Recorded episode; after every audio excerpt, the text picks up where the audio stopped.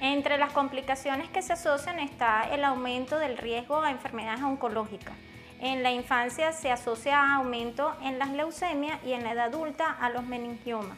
Y esto hace que estos pacientes sean vigilados con cautela pues desde el principio. Entonces, uno de los puntos importantes en ellos es el abordaje multidisciplinario, que se pueda entonces evaluar tanto la parte médica, psicológica, de riesgo y posteriormente también pensar socialmente, pues su integración a lo que es la parte de escolaridad y su parte social.